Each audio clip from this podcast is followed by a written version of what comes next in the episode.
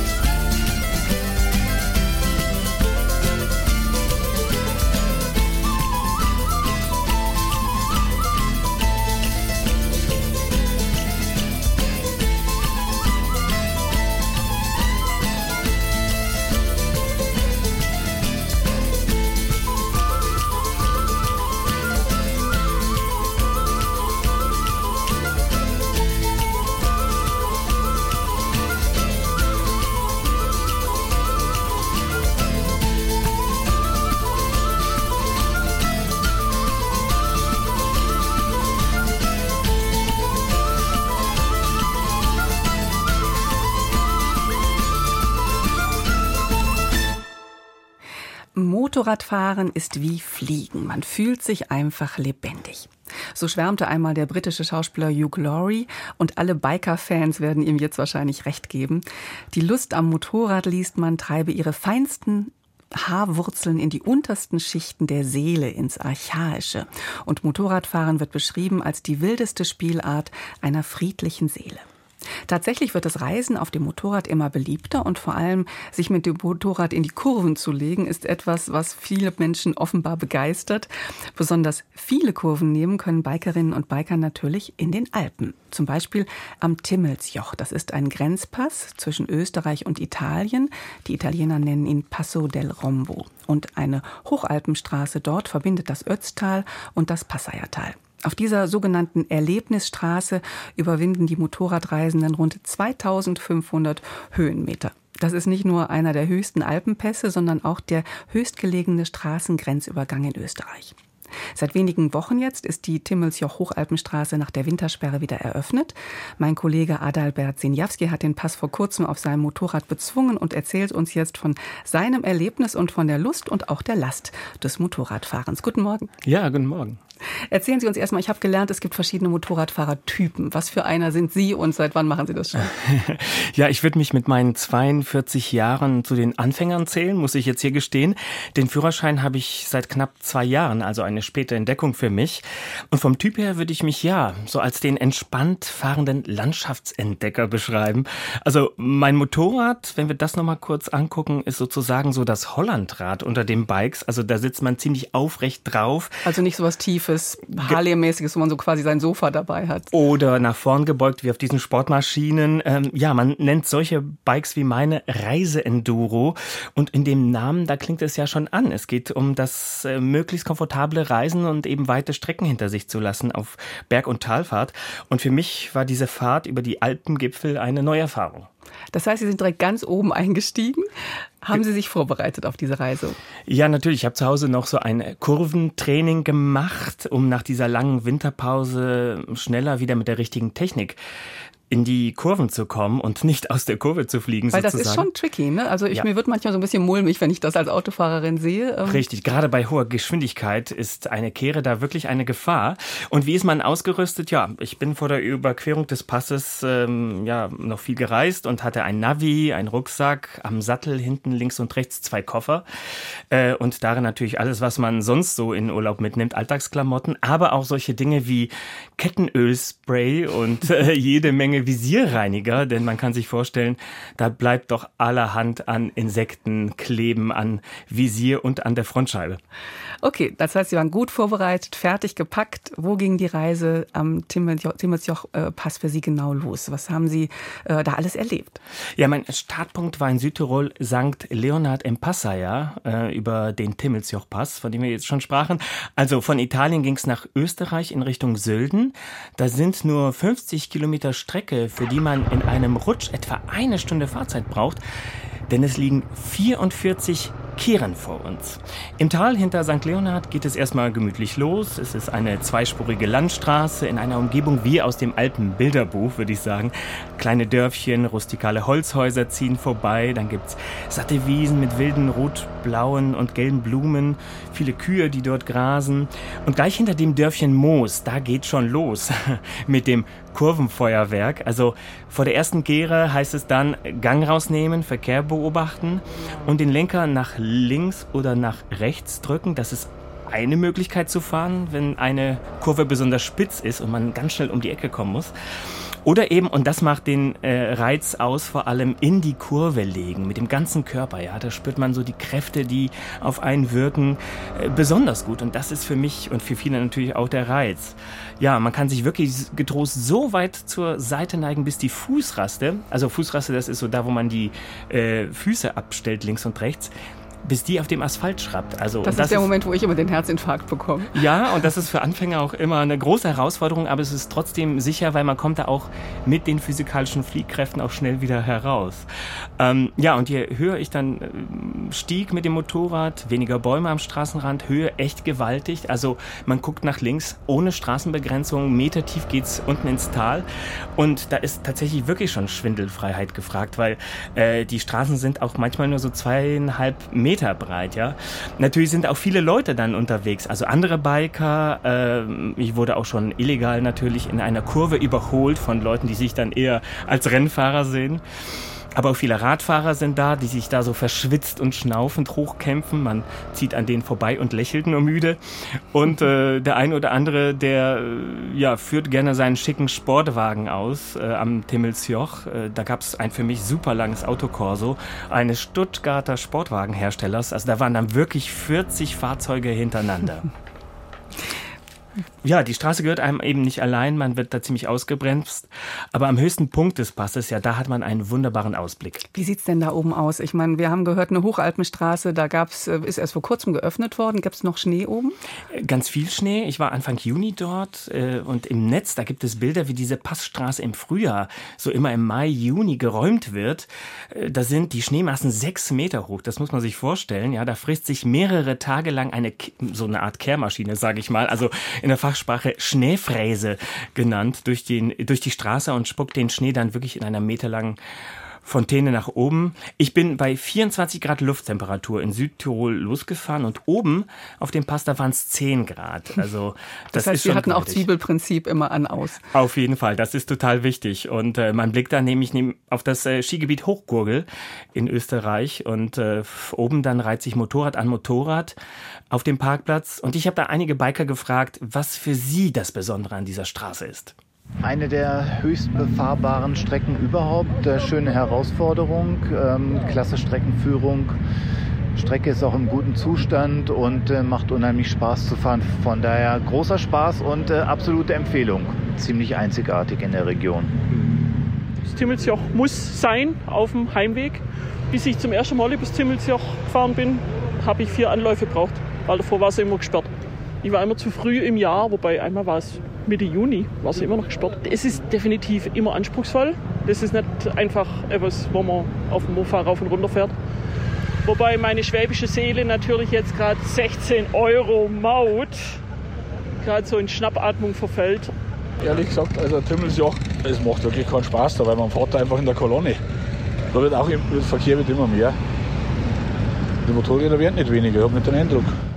Also neben der Begeisterung hört man auch Klagen. Hm. Über die dunklen Seiten des Motorradverkehrs äh, sprechen wir später noch. Aber von Maut war da die Rede. Das heißt, das Erlebnis gibt es nicht umsonst. Nee, äh, wenn man in eine Strecke, also eine Richtung fährt 16 Euro, die besagten, die da schon genannt wurden, und hin und zurück dann 21. Ja, man zahlt natürlich auch für das Instandhalten der Strecke und Räumung des Schnees. Und hinter der Mautstelle, Mautstelle, da befindet sich in einem modernen, langgezogenen Gebäude mit Holzfassade eine Ausstellung über die Geschichte der Motorräder. Dort steht nämlich das Top Mountain Motorcycle Museum. Das klingt sehr, sehr großartig. Mhm. Wir steigen also jetzt gleich mal vom Sattel und gehen zusammen rein in dieses Motorradmuseum. Aber erstmal hören wir noch Musik, die haben Sie uns mitgebracht. Was haben Sie ausgesucht? Ja, der Song Easy Rider aus dem Jahr 1971 von Gitarrengott Jimi Hendrix. Der Titel sagt es, inspiriert wurde Hendrix von dem Motorrad-Road-Movie schlechthin Easy Rider aus dem Jahr 1969. Musikalisch, da symbolisiert der Song für mich eine rasante Kurvenfahrt. Ja, so wie der Musiker sich mit den Fingern auf seinem Gitarrenbrett so von unten nach oben arbeitet. Das erinnert mich daran. Im Text geht es um die leidenschaftliche Suche nach der Freiheit auf der Straße. Jimi Hendrix mit Easy Rider.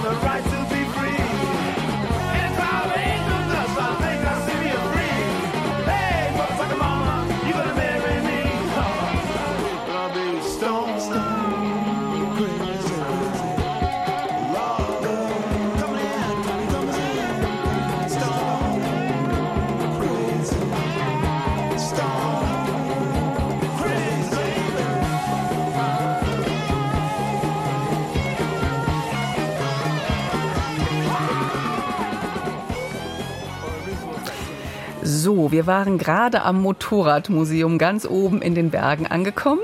Top Mountain Motorcycle Experience heißt das Museum dort am Timmelsjoch. Ähm, was gibt's da drin? Was gibt's da genau zu erleben? Ist das nur so ein Gimmick, damit man was zum Anfahren hat oder kann man da wirklich was erfahren? Da kann man wirklich was erfahren. Eine riesige Halle auf zwei Stockwerken voller Motorräder von den Anfängen der Motorradgeschichte bis heute. Und tatsächlich, wenn man, wenn die Tür aufgeht, dann liegt da ein Geruch von Öl und Benzin in der Luft. Also diese Dinger, die geben das von sich noch ab.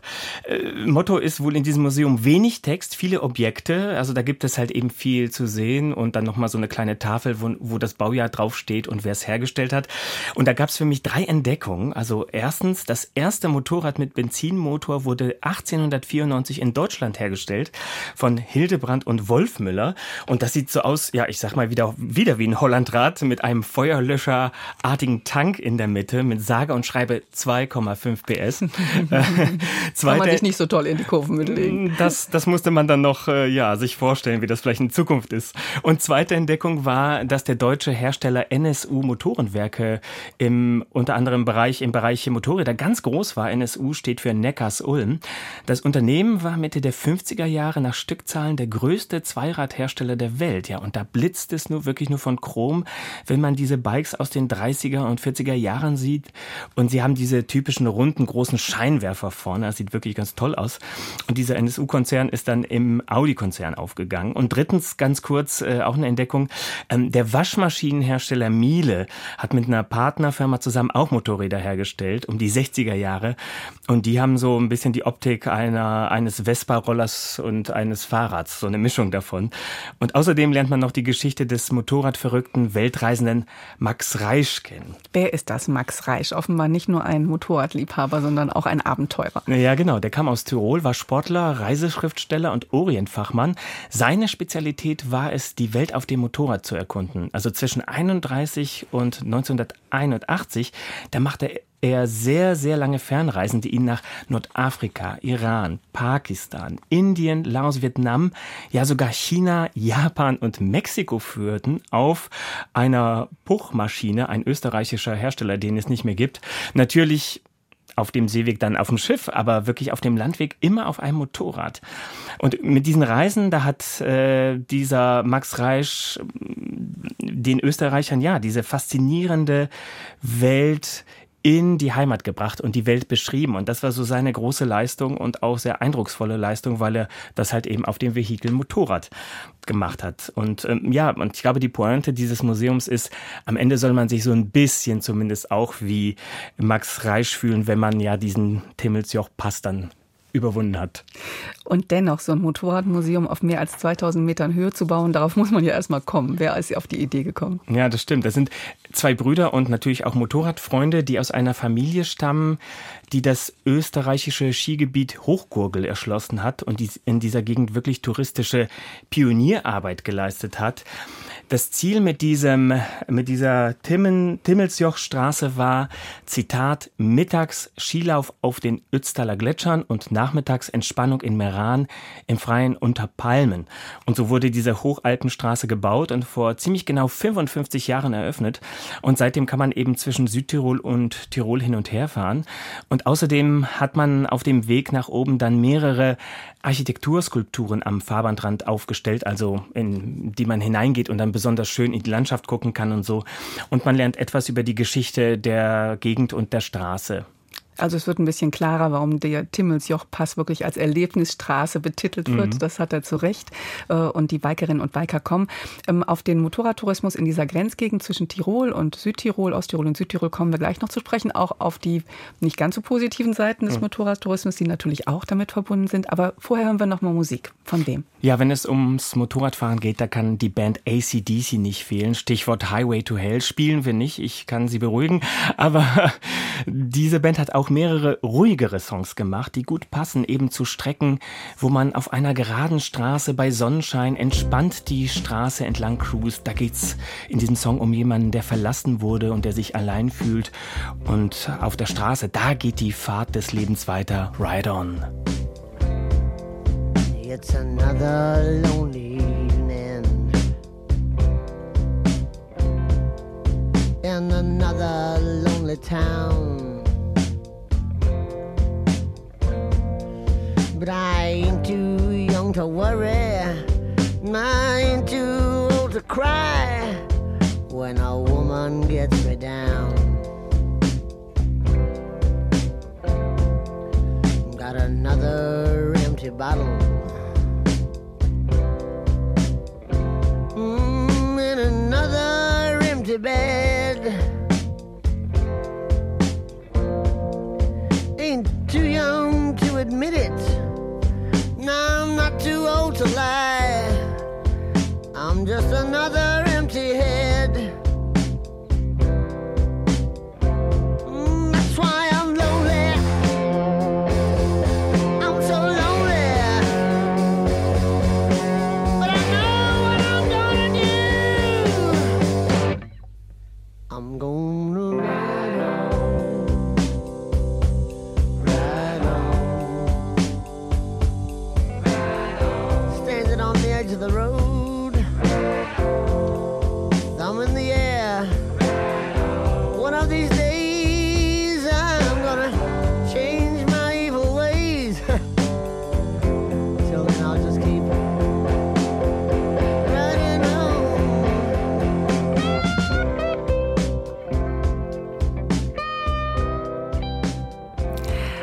Adalbert Sinjawski war mit dem Motorrad in den Alpen und in der Umfrage unter den Motorradreisenden, die Sie äh, uns mitgebracht haben, die wir schon gehört haben, da war ja wirklich vom zunehmenden Motorradverkehr die Rede. Es hat ja auch seine dunklen Seiten, dieser Motorradtourismus. Ist das nur gefühlt oder tatsächlich wirklich so Vorderrad an Hinterrad? Ja, das ist tatsächlich schon so. Also, und da ist dem Freiheitsgefühl dann ganz schnell ein Ende gesetzt. Da muss man sich einfach einreihen. Und die Zahlen, die geben diesem Herrn in dieser Umfrage, die wir vorhin gehört haben, recht. Also, wenn man sich die aktuellen Zulassungszahlen bei Motorrädern anschauen, dann nehmen die wirklich zu. In Deutschland im ersten Quartal dieses Jahres plus 15 Prozent. In Italien sogar plus 33 Prozent, also viel. Experten führen das tatsächlich auf den Corona-Lockdown zurück, dass sich viele halt eben ihren Traum vom Motorrad dann erfüllt haben, als das Verreisen mit dem Flieger und so weiter nicht so gut ging. Wie belastend äh, man diesen Motorradverkehr wahrnimmt, hängt sicher auch davon ab, wie sich die Biker auf der Straße verhalten. Wer ist denn da auf welcher Art Maschinen unterwegs? Da wird auch viel hochfrisiert, ne? Das wird dann nochmal lauter. Mhm, auf jeden Fall. Und ich vereinfache das mal ein bisschen zugespitzt auf zwei Kategorien. Also da sind diese entspannten Motorradtouristen, die auf ihren Reiseenduros mit gemäßigtem Tempo eher die Landschaft, den Ausblick und diese langen Kurven genießen wollen, wie ich und diese Frau, die im schwäbischen Dialekt gesprochen hat. Aber da gibt es auch diese Ebenraser, die ihre PS-starken Motoren dann aufheulen lassen und waghalsige Manöver starten. Ja, und dabei bewahrheitet es sich wirklich schon. Es sind auch eher die Männer auf den Rennmaschinen. Hm. Es gibt ja einige Regionen, die haben teilweise Straßen gesperrt, Pässe gesperrt für Motorradfahrer, nicht von ungefähr. Jetzt frage ich Sie mal als Journalist, nicht als äh, Motorradliebhaber. Weiter unten im Tal muss der Reiseverkehr für die Anwohner schon auch eine Belastung sein, oder? Absolut. Und äh, deswegen haben die Alpenregion Tirol, Südtirol, aber auch andere Verbote eingeführt oder planen Beschränkungen. In dem Bezirk Reute in Österreich zum Beispiel sind seit einigen Jahren schon zwischen April und Oktober bestimmte Straßen für laute Motorräder gesperrt. Das sogenannte Standgeräusch, das darf nicht lauter sein als 95 Dezibel und das ist ungefähr die Lautstärke eines Presslufthammers in 10 Meter Entfernung. Ja, und Südtirol, weil das auch äh, vorkam in meiner Reportage, da sind die angrenzenden Regionen und Südtirol ähm, dabei, eine Low-Emission Zone einzuführen, wo eine Maut herrschen soll oder generelle Fahrverbote. Bisher gibt es da nur eine Höchstgeschwindigkeitsbegrenzung auf diesen beliebten Strecken, wo die Biker unterwegs sind, 60 km/h. Äh, bestimmte Pässe sind an einzelnen Tagen autofrei und auch motorradfrei und es gibt sogar eine Obergrenze für die Anzahl von Betten in Südtirol. Und ich habe mal diese Biker nochmal auf dem Timmelsjoch-Pass gefragt, was sie eigentlich davon halten. Wir haben einen Auto- und Motorradfreien Tag gemacht in der Woche letztes Jahr. Da haben die Wirte alle gesagt, gut, dann machen wir dann einen Ruhetag an dem Tag. Na, ist ja nichts los dann. Verständlich aus Sicht der Menschen, die da wohnen, ähm, weil der Motorradtourismus schon extrem zugenommen hat. Der Südtirol begrenzt ja auch die Bettenanzahl und sagt, wir wollen da nicht weiter ausbauen. Zum Thema Standgeräusch 95 Dezibel, aus meiner Sicht eine ziemlich willkürlich gewählte Grenze. Wer betroffen ist und ein höheres Standgeräusch hat, tut gut daran, sich nicht erwischen zu lassen. Wie ist es bei Ihnen? Altersgerechtes Motorrad, keine Schreigurke. Für mich ist es ehrlich gesagt wesentlich entspannter, wenn man Soto Voce hier durchfährt, anstatt dass er immer hinter einem Nacker hängt, der die Tüte aufgerissen hat. Weil das ist echt Stress. Das macht überhaupt keinen Spaß. Es ist die nackte Hölle. Und würde nicht ein paar Vollidioten wirklich sich benehmen wie im Kindergarten, ich habe die größte, längste, lauteste, dann hätte 95 Prozent der Motorradfahrer nicht den Stress, den 5 Prozent verursachen. Also es gibt auch die Seiten, die tatsächlich bedenklich machen. Mhm. Mit welchen Gedanken gehen Sie jetzt als relativer Neuling aus dem Sattel aus Ihrer ersten Motorradreise über die Alpenpässe? Mm, ja, diese nachdenklichen Töne, die sollen jetzt nicht den Eindruck zu sehr trüben. Also ich habe sehr gut nachvollziehen können, warum es Motorradfahrende in die Alpen zieht. Diese verschlungenen Wege, die Ausblicke, dann diese Landschaft. Das hat mich wirklich sehr beeindruckt und das macht wirklich viel Spaß dort als Easy Rider unterwegs zu sein. Am meisten dann eben, wenn man irgendwo zu einer guten Tageszeit eine Straße für eine Weile ganz für sich alleine hat. Ja. Ada Werzinjaski erzählte uns von seiner ganz besonderen Motorradreise über das Timmelsjoch mit dem Motorrad in den Alpen. Vielen Dank, dass Sie uns aus dem Sozius sozusagen mitgenommen haben. Sehr gerne. Und wir bleiben noch äh, nach den Nachrichten in der Grenzregion Österreich-Italien, bevor wir dann nach Ost-Augsburg und Usbekistan aufbrechen. Aber erstmal drehen wir noch musikalisch eine Motorradrunde mit der Biker-Hymne von Steppenwolf, aber ganz anders interpretiert von der weltbekannten rumänischen Brassband Fanfare Chaucalia. No hay.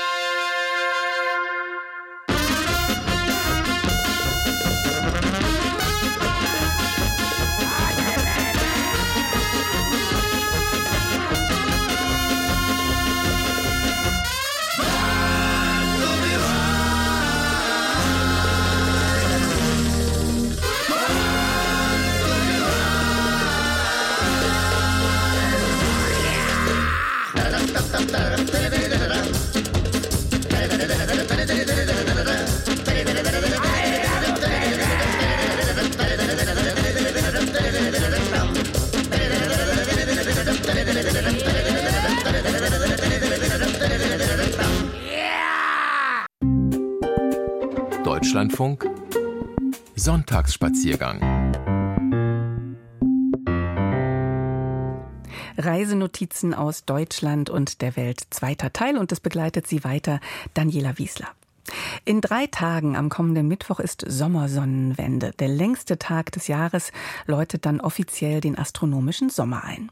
Weltweit werden vielerorts Feste gefeiert und besondere Sonnenwendrituale zelebriert. Vor allem aber der Norden steht Kopf, wenn die Nächte in magisches Licht getaucht sind und es nie richtig dunkel wird. In Schweden, aber auch in Dänemark oder Norwegen schmücken die Menschen in der Mitsommernacht sich und ihre Häuser mit Gräsern, Blumen und Birkenzweigen, die der Mythologie nach besondere Heilkräfte besitzen sollen.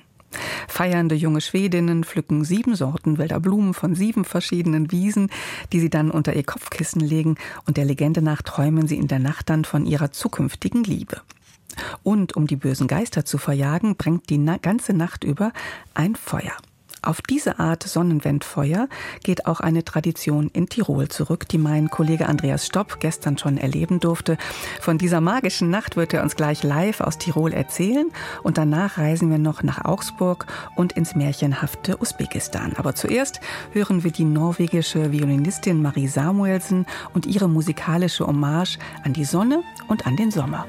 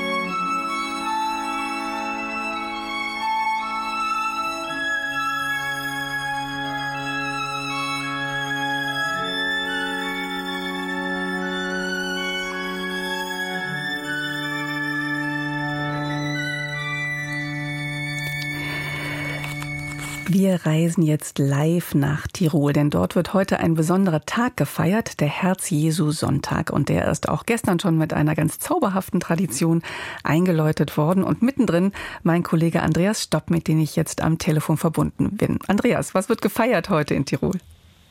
Ja, servus, grüß Gott.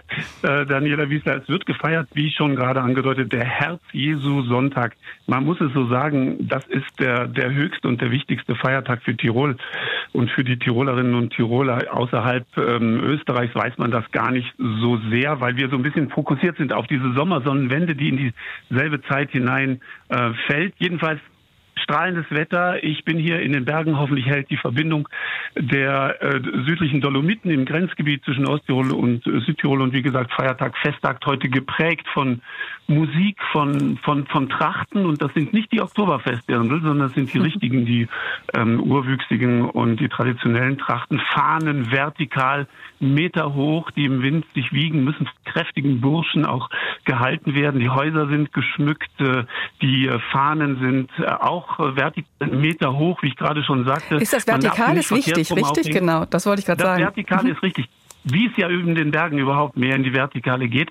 Aber äh, nebenbei nur, sie dürfen auch nicht verkehrt rum aufgehängt werden. Der Tiroler Adler ist im Mittelpunkt, die Tiroler Landesfahne ist weiß-rot. Der Tiroler Adler muss nach links schauen, auf die weiße Seite.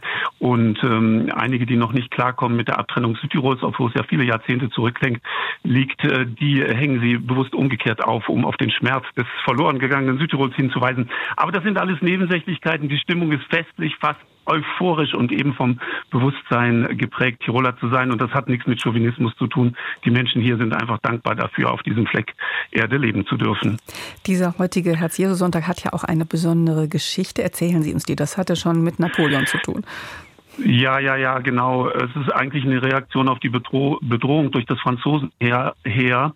Ähm, es geht zurück äh, in das Jahr 1796. Napoleons Truppen standen vor den Landesgrenzen. Der Tiroler Landtag ähm, hat alles äh, unternommen, das Land äh, zu schützen. Man hat die Freiwilligen aufgeboten und ein Heer zusammengestellt.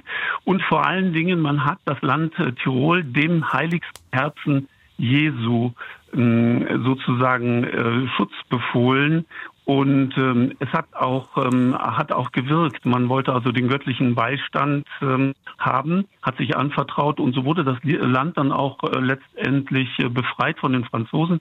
Der Andreas Hofer hat das dann äh, letztendlich äh, ja besorgt, wie wir wissen, ähm, gegen diese Übermacht. Und seither ist eben dieses Herz Jesu Gelöbnis ähm, ein, ein fester Tag im Jahreskreis, wird jährlich erneuert. Das ist quasi die Hymne der Tiroler auf zum Schwur Tiroler Land. Wir können das dann mal hören.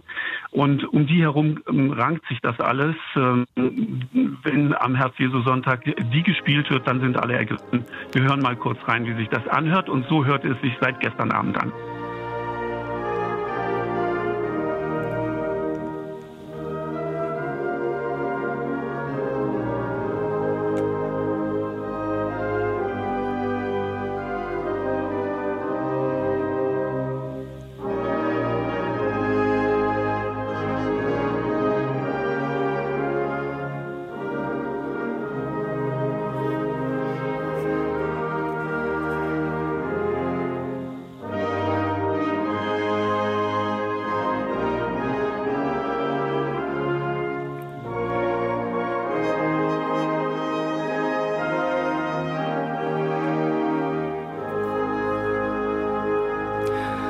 Und zu dieser Hymne gibt es auch einen Text, den können Sie uns mal erläutern, ja, genau. weil wir genau. werden es gleich nochmal hören, wir werden es aber nicht verstehen. Ja, genau, nur kurz. Also ein, ein gewisser Ignaz Martin Mitterer, ein Osttiroler, hat das äh, komponiert, der war Kirchenmusiker und ein Pfarrer hat den äh, Text dazu äh, geschrieben. Die ähm, erste Strophe, Franz Weber heißt dieser Pfarrer, 1896 hat das geschrieben, auf zum Schwur, Tiroler Land eben, zum Himmel Herz und Hand, was die Väter einst gelobt, da der Kriegssturm uns umtobt. Das geloben wir aufs neue Jesu Herz, dir ewige Treue. Und genau das hat heute auch wieder stattgefunden während der Gottesdienste und dann auch später auf den Marktplatz. Vielleicht können wir ganz kurz doch mal in den Text hineinhören, Daniela. Das machen wir genau. Wir hören mal rein.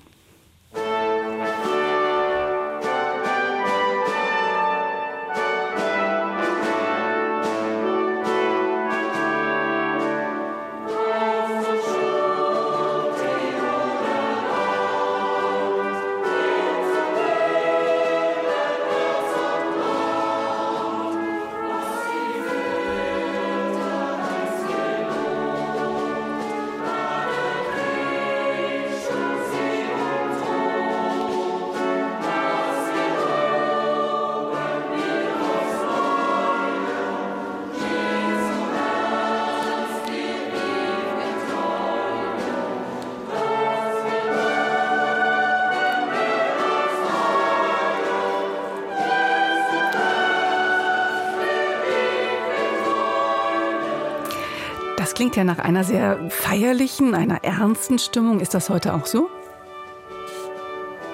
Andreas Stopp? Ich äh, bin jetzt auf dem Festnetzanschluss, wenn Sie das nochmal da probieren wollen. Das machen wir. Das heißt, wir, wir haben ja gerade gehört, es ist eine feierliche, eine ernste Stimmung. Wir haben den Text gerade schon gehört. Was passiert heute? Ähm, heute gab es eine große Prozession. Man geht also von der Kirche dann herunter. Die Kapellen, Musikkapellen, die Schützen, rotes Wams, weiße Stutzen, Federn, breitkrempigen äh, Hut, die Häuser, wie schon gesagt, ähm, festlich äh, geschmückt. Das Ganze hat eine Choreografie. Statuen werden äh, getragen und so geht es dann durch äh, das äh, ganze Dorf bis äh, zum Marktplatz. Dort wird dann Andacht gehalten und noch einmal sozusagen für alle das Gelöbnis dann erneuert. Sie haben uns auch Musik mitgebracht. Ähm, das Marienlied, das Alpbacher. Erzählen Sie uns kurz was dazu. Warum dieses? Die, die Marienverehrung ist gerade hier in Tirol, ich sollte vielleicht auch noch dazu sagen, das, was ich hier berichte und erzähle, das betrifft ganz Tirol, also Osttirol, Nordtirol und Südtirol, auch die angrenzenden ladinischen Gebiete ähm, haben diesen, diesen Brauch, ähm, aber es ist eben was speziell Tirolerisches und äh, die Maria wird allerorten verehrt, so hat sie immer, auch wenn es eigentlich um das Herz Jesu geht, hat sie auf jeden Fall ihren Platz, auch heute eine meterhohe Statue, die mitgetragen wurde. Und hören wir mal hinein. Música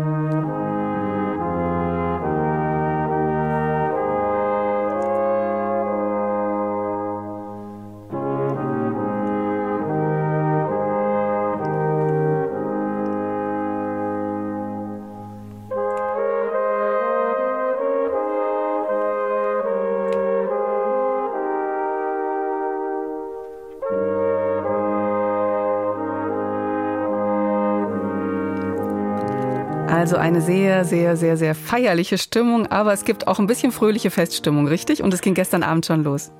Ja, naja, es war so, es ist sozusagen ja nicht nur fröhlich, sondern fast auch äh, gefährlich, muss ich erklären. Die äh, Tiroler Bergfeuer, das kennt man auch aus anderen äh, Gegenden. Jakob äh, Grimm hat mal in seinem Werk geschrieben, Deutsche Mythologie. Sie haben, Frau Wiesler, das vorhin angedeutet, 1835, wie Osterfeuer und Maifeuer sind auch die Sonnenwendfeuer heidnischen Ursprungs. Aber hier in den Tiroler Bergen sind es äh, die Feuer eben, die die kürzeste Nacht und den längsten Tag geradezu zelebrieren. Sonnenwende 21. Juni, aber die Feuer eben werden traditionell am Herz Jesu Sonntag entzündet. Hier in Osttirol war es am gestrigen Abend, in Südtirol wird es am heutigen Abend sein, eben am höchsten Festtag ähm, in Tirol.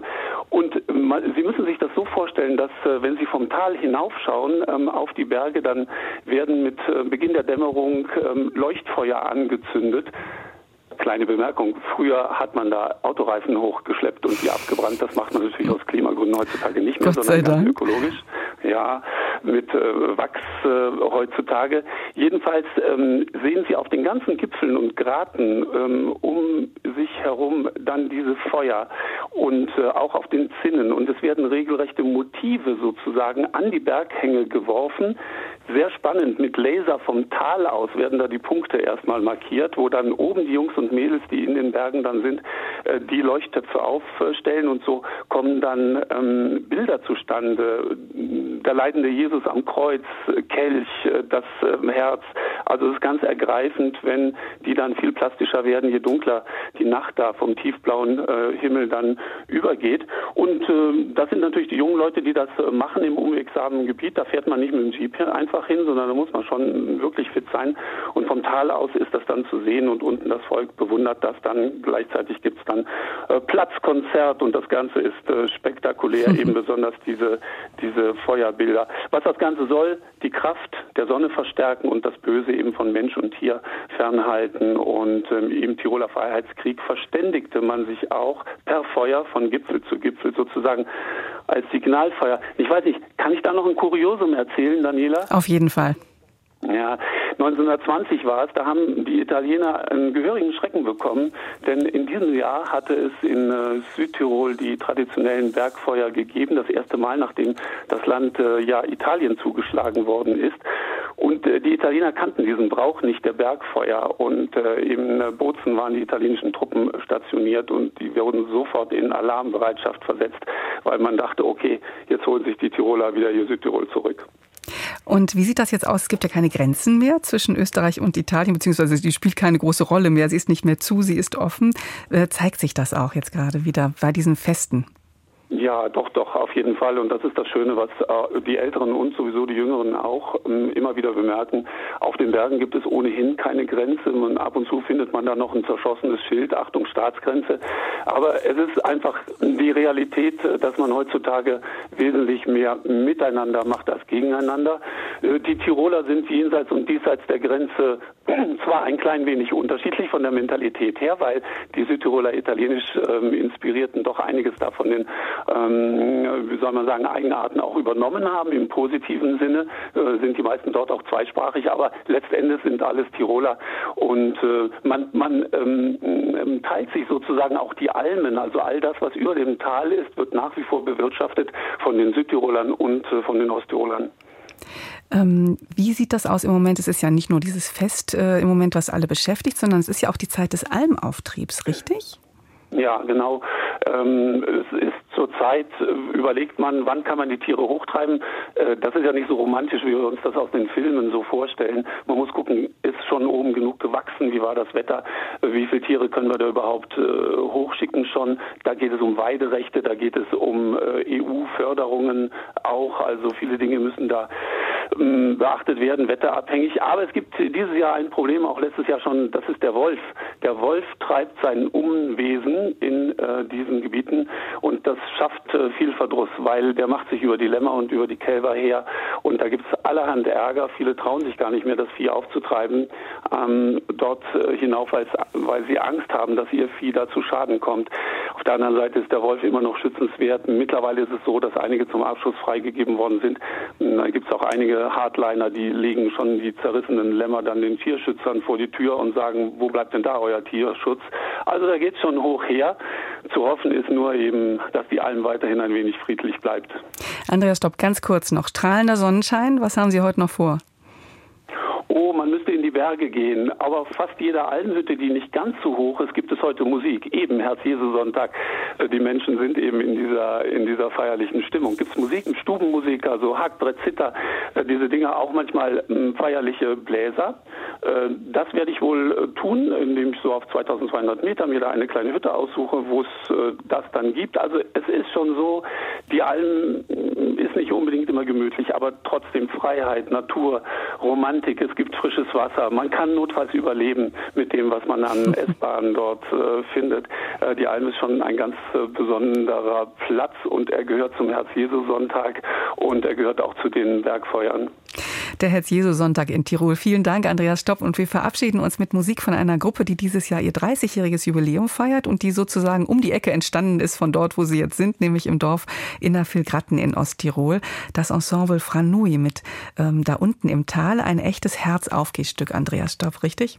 Ja, genau so ist es. Also es ist im Grunde ein romantisches Liebeslied, ein wenig auch von Liebesschmerz getragen. Franui, die sind hier sehr bekannt, die sind Kult. Da unten im Tal heißt es, es ist sentimental. Auch das gehört zum Herz-Jesu-Sonntag, aber es ist zum Herzaufgehen. Vielen Dank und einen schönen Tag Ihnen noch. Servus nach Köln und nach Deutschland.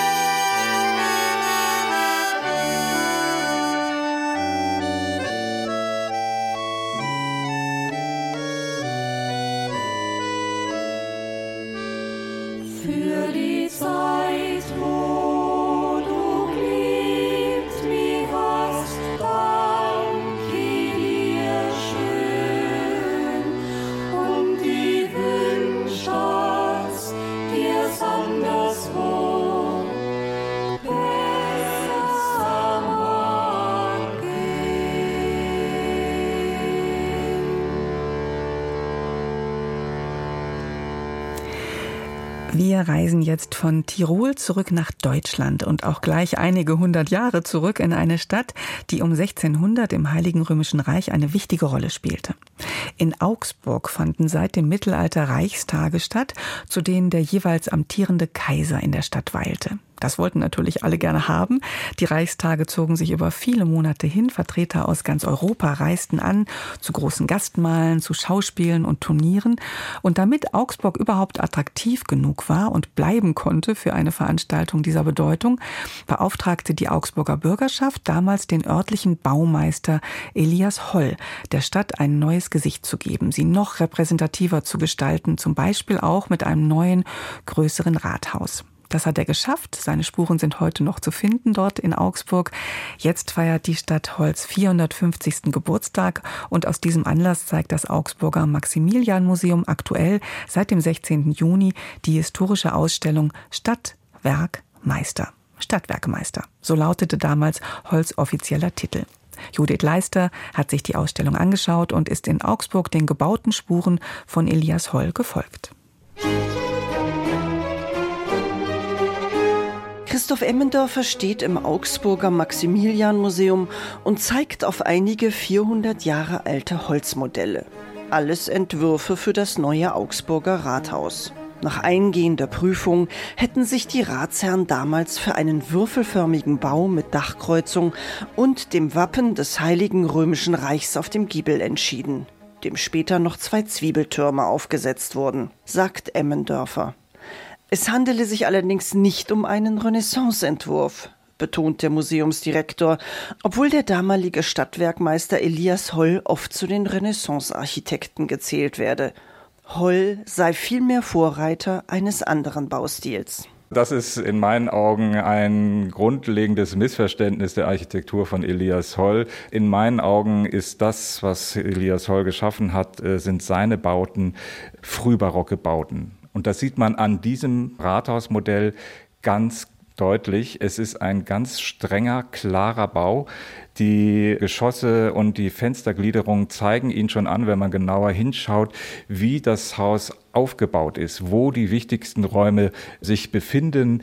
Man denkt bei Barock immer an Schwülstigkeit, Prunk, Pracht oder ähnliches, aber das ist es nicht. Barock ist der erste Stil, der auch unglaublich rational und klar ist, gerade in der Architektur. Das Rathaus Eliasholz, vor dem heute in Augsburg die Straßenbahnen kreuzen, wurde 1620 nach fünf Jahren Bauzeit fertiggestellt. Es war Krönung und Abschluss des großen Stadtumbaus, der vor allem den Zweck hatte, den Kaiser in die Stadt zu locken. Denn seit 1582 hatte es keinen Reichstag mehr in Augsburg gegeben. 30 Jahre zuvor war das Projekt mit drei neuen antiken Brunnen gestartet. Der Augustusbrunnen, der noch immer auf dem Platz vor dem Rathaus steht, wurde zuerst fertiggestellt. Mit den Prachtbrunnen wollten die Augsburger damals an die Gründung ihrer Stadt vor 1600 Jahren erinnern. Colonia Augusta Vindelicorum ist nämlich im Jahr 15 vor Christus gegründet worden. Man war stolz darauf, dass man eine Gründung Kaiser Augustus gewesen ist und hat das dann gerade im 16. Jahrhundert und in der Spätrenaissance und im Frühbarock ganz breit ausgewalzt, dieses Thema. Wir sind eine römische Gründung und damit verbunden auch der Status als freie Reichsstadt. Man untersteht direkt dem Kaiser, der ja der unmittelbare Nachfolger des römischen Kaisers gewesen ist in der damaligen Vorstellung. Dieses Selbstverständnis war auch im Stadtbild sichtbar. In der Augsburger Ausstellung kann man etwa zwei virtuose Tonbüsten römischer Feldherren sehen, die der 13-jährige Elias Holl für eine Hausfassade angefertigt hat. Der 1573 in Augsburg zur Welt gekommene Knabe ging bei seinem Vater, dem Maurermeister Johannes Holl, in die Lehre. Christoph Emmendörfer weiß, wie wichtig der Status einer freien Reichsstadt für Augsburg war. Reichsstadt sein heißt, dass sie keinem Fürsten untertan sind, sondern nur dem Kaiser. Sie genießen den Schutz des Kaisers. Und das ist natürlich etwas, was für eine Bürgerstadt ganz wichtig ist. Man bekommt vom Kaiser Privilegien, Rechte. Natürlich muss man auch dem Kaiser dann Gelegenheit bieten, hierher zu kommen und Reichstage abzuhalten. Das ist für Augsburg immer attraktiv gewesen. Augsburg war die Finanzmetropole in Mitteleuropa und hier saß das Kapital. Das Kapital trug damals vor allem zwei Namen, denen man noch heute überall in Augsburg begegnet. Fugger und Welser. Die beiden Handelsgeschlechter waren europaweit im Geschäft und sogar an der Ausbeutung überseeischer Kolonien beteiligt, was erheblich zum Wohlstand der Stadt beitrug. Schon Holz Vater hatte für die Fugger gebaut. Ebenso tat es später Elias. Bei einer Italienreise lernte Holl Junior die neueste Architektur kennen. Und er verfügte über eine Privatbibliothek mit architekturtheoretischen Schriften. Was den Wissenstransfer anging, konnte er ganz auf seine Stadt bauen. Er hatte ja hier die städtische Bibliothek, die Stadtbibliothek, die wirklich eine der besten in Deutschland gewesen ist. Holl arbeitete im Team und bestimmend war natürlich auch das, was die Ratsherren, seine Auftraggeber dachten. Und das waren alles hochgebildete Leute, das waren Humanisten. Das war wirklich ein Wissenscluster, von dem auch Holl profitieren konnte. Um die Ecke vom Maximilian-Museum gegenüber vom Goldschmiedebrunnen liegt die Anna-Kirche aus dem 13. und 14. Jahrhundert. Ein historischer Ort des Protestantismus. In dem ehemaligen Karmeliterkloster übernachtete Martin Luther, als er 1518 in Augsburg vom päpstlichen Gesandten Cajetan verhört wurde. 1525 wurde in St. Anna das erste evangelische Abendmahl überhaupt gefeiert. Christoph Emmendörfer zeigt auf die Kirchturmhaube, die aussieht wie ein umgekehrter Trichter. Ein Werk von Elias Holl. Diese Art der Helmgestaltung bei St. Anna und das ist offensichtlich so eine Art protestantischer Gegenentwurf zu den Zwiebelhauben bei den katholischen Kirchen. Ne? Also das ist offensichtlich eigene Erfindung von Holl gewesen, womit er die evangelischen Bauten gekennzeichnet hat. Holl war überzeugter Anhänger des neuen Glaubens, ebenso wie sein Vater, der übrigens die erste Zwiebelhaube auf einen süddeutschen Kirchturm gesetzt hat, den Turm der Klosterkirche Maria Stern hinter dem Augsburger Rathaus. Der 1618 ausbrechende Dreißigjährige Krieg durchkreuzte die ehrgeizigen Pläne der Augsburger Bürgerschaft. Die Reichstage fanden nun dauerhaft in Regensburg statt. 1629 verlor Elias Holl sein Amt als Stadtwerkmeister, weil er sich wie tausende andere Augsburger weigerte, zum Katholizismus zu konvertieren. Doch 1632 sollte sich das Blatt erneut wenden.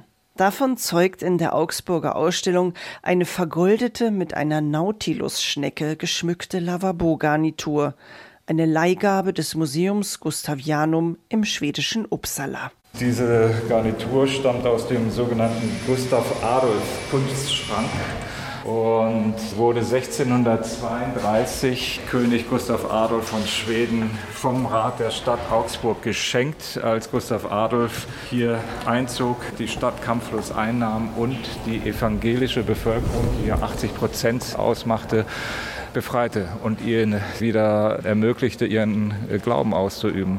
Er ist extra nach Augsburg gezogen mit seinen Truppen um diese Symbolstadt Augsburg zu befreien von der Gegenreformation, die damals mit harter Hand durchgeführt worden ist.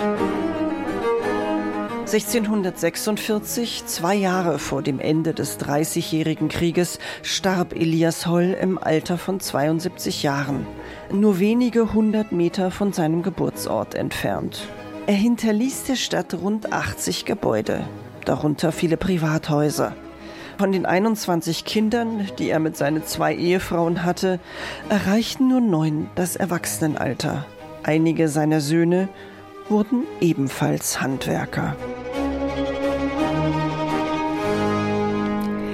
Judith Leister führte uns durch Augsburg zu den Werken des Stadtbaumeisters und Architekten Elias Holl.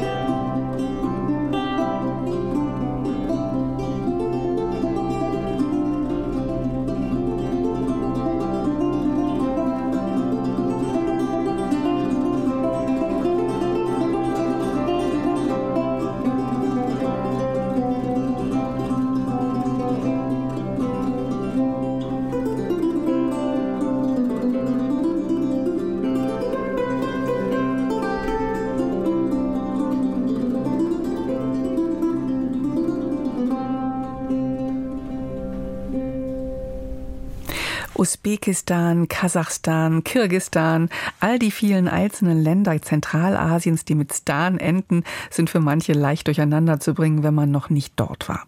Dabei unterscheiden sie sich teilweise wesentlich voneinander, nicht allein in der Größe.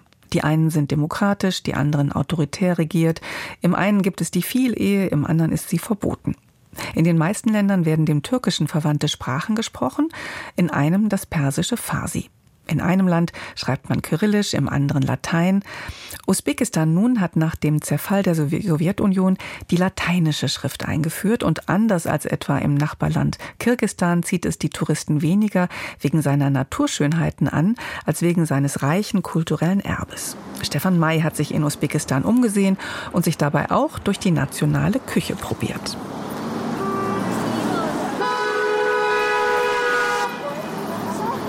Die Hauptstadt Taschkent ist geschäftig und würdig zugleich. Weite freie Flächen, Prunkbauten aus der Sowjetzeit inmitten großer Grünflächen, lange Alleen. Ein Strom weißer Autos wälzt sich über die meist mehrspurigen Straßen. Hauptsächlich ist es die Marke Chevrolet. Weiß sind die Autos, weil die Sommer in Usbekistan drückend heiß sind und die weiße Farbe die Sonne am besten abstrahlt. Chevrolets sind hier so häufig wie einst die VW-Käfer in Deutschland, weil General Motors in einem Joint Venture mit einem lokalen Produzenten in Usbekistan Autos baut. Geschäftig ist Taschkent auf, aber auch unter der Erde. Alle paar Minuten fährt ein Zug in eine Station ein. Die Taschkenter U-Bahn ist eine Wohltat. Keine Graffitis stören den Blick, auch sonst ist nichts verschmutzt, niemand telefoniert mit dem Handy. Nicht nur die Wagen erinnern an die Moskauer U-Bahn, auch die Bahnhöfe. Blau-grün glitzernde Säulen und bulläugige Medaillons mit Kosmonautenporträts an den Wänden der Station Kosmonaut Lar lassen eher erwarten, dass der Countdown einer Rakete ins All gilt, als der Wartezeit auf die U-Bahn nach Dostlik. In einer anderen Station zieren Szenen und Zitate aus der Literatur die Wände. Sie ist heimischen Schriftstellern gewidmet. Taschkent, obwohl mehr als 2000 Jahre alt, ist von seiner sowjetischen Vergangenheit geprägt. Sollte es einmal eine Stadt der Plattenbauten geben, so wie Tel Aviv die Stadt des Bauhauses ist, Taschkent wäre dafür ein Kandidat ersten Ranges. Dabei sind die Plattenbauten keineswegs eintönig, keiner gleicht einem anderen. Vielfach sind sie mit Ornamenten verziert oder haben architektonische Arabesken an den Fassaden, um vor der Sonneneinstrahlung zu schützen. Dennoch hat die usbekische Hauptstadt auch ihre historischen Sehenswürdigkeiten, etwa den Komplex Asrati Imam, der so wie die Straßen, Plätze und Parks in Taschkent ein weitläufiges Areal ist mit Mausoleen, Moscheen und Koranschulen, sogenannten Medresen. Kinder lassen zwischen den Gebäuden Drachen steigen, Fremdenführer mühen sich vor ihren Gruppen mit Erläuterungen auf Italienisch, Spanisch oder Englisch ab. Wie sakrale Schornsteine ragen die Minarette in den Himmel. Grüne Kuppeln sitzen auf den religiösen Bauten, die mehrere Jahrhunderte alt sind. In sich verschlungene Muster zieren die Zwickel in den Mauerverstrebungen und Holztüren der Moscheen. Eine Bibliothek stellt den Koran in diversen Ausgaben aus, von Schwedisch bis zur Blindenschrift, sogar auf Hebräisch und in Daumennagelgröße.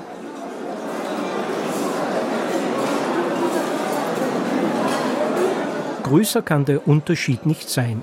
Mittagszeit im Ploff Center Beshkoson. Das ist unser Nationalgericht.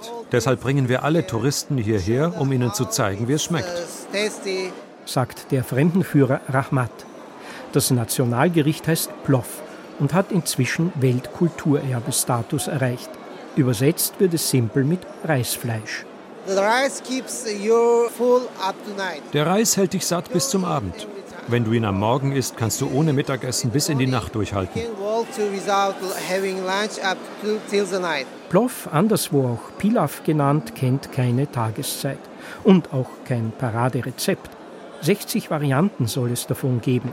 Rahmat nennt einige Zutaten neben den Hauptbestandteilen Reis, Fleisch und Karotten. Also, Bohnen. Es gibt auch noch Kasa, unsere nationale Wurst aus Pferdefleisch. Das gibt noch mehr Energie, dieses Fleisch. Das Plov Center ist das Hofbräuhaus von Taschkent, nur ohne Bier. Hier steht nämlich das Essen im Mittelpunkt, nicht das Getränk. Eine Speisekarte ist überflüssig, denn es gibt nur ein Gericht. Die Besucher sitzen dicht gedrängt an den Tischen im Saal oder im Freien davor. Der Lärmpegel ist hoch. Kaum geht jemand, wird die Glasplatte auf dem Tisch blank gewischt und die nächsten sitzen da. Ober jonglieren Tabletts mit Tellern durch die Menge wie Wiesenkellnerinnen die Maß. In einem großen Vorraum wird wie in einer Schauküche Ploff hergestellt. Unter riesigen Kesseln lodern Feuer, eimerweise werden Möhren in die Behälter geschüttet, plumpsen unzählige Fleischstücke nach. Männer in schwarzer Arbeitskleidung rühren mit langen Löffeln die Reisberge um. 3000 Essen geben die 200 Mitarbeiter hier täglich aus.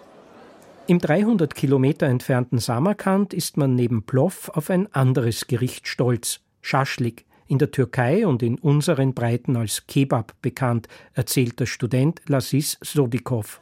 Es gibt viele verschiedene also Sorte oder Arten von Schaschlik. Zum Beispiel es gibt auch Hackfleisch, Chicken, Hühner und dann Lamm, Rindfleisch gibt es auch. Schaschlik mit Obst und Gemüse.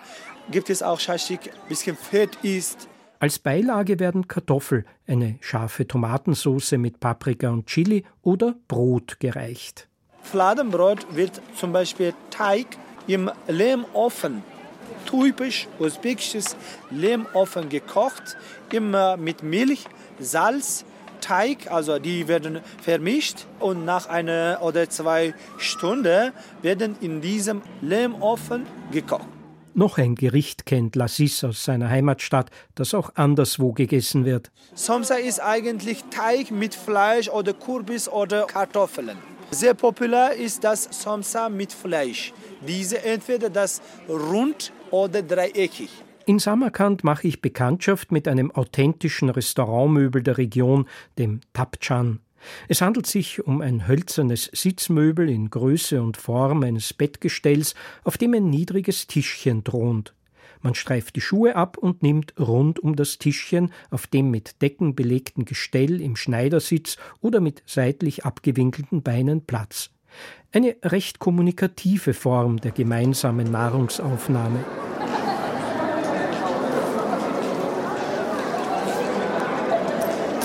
Wie überhaupt Samarkand ein weiterer Schritt ins authentische Usbekistan ist.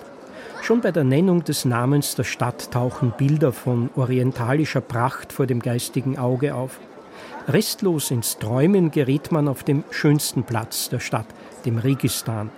Zwei Koranschulen aus dem 15. und 16. Jahrhundert stehen einander auf den Schmalseiten gegenüber. Augenbrauenprinzip nennt man diese Form einer gleichsam gespiegelten Architektur. Schmückende Verzierungen umgeben die massiven Gebäude wie feine Gewebe aus Braun und Grün.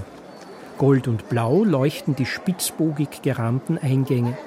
Eine dritte Medrese bildet die hintere Längsseite des Platzes. Der wirkt besonders atemberaubend, wenn abends bunte Lichter über die Fassaden der drei imposanten Bauten streichen. Dann fotografieren und filmen die Besucher des Platzes, was das Zeug hält.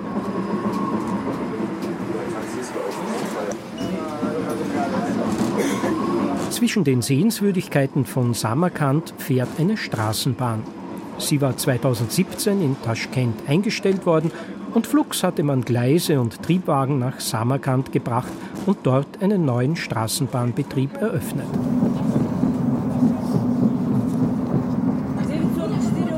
Alt und Neu haben in Usbekistan keine Berührungsängste voreinander. Wir nehmen die Eisenbahn zur nächsten Stadt, Buchara. Der Hochgeschwindigkeitszug aus spanischer Produktion schafft 230 Stundenkilometer. Doch kaum angekommen, taucht man so richtig ins Märchen aus Tausend und einer Nacht ein.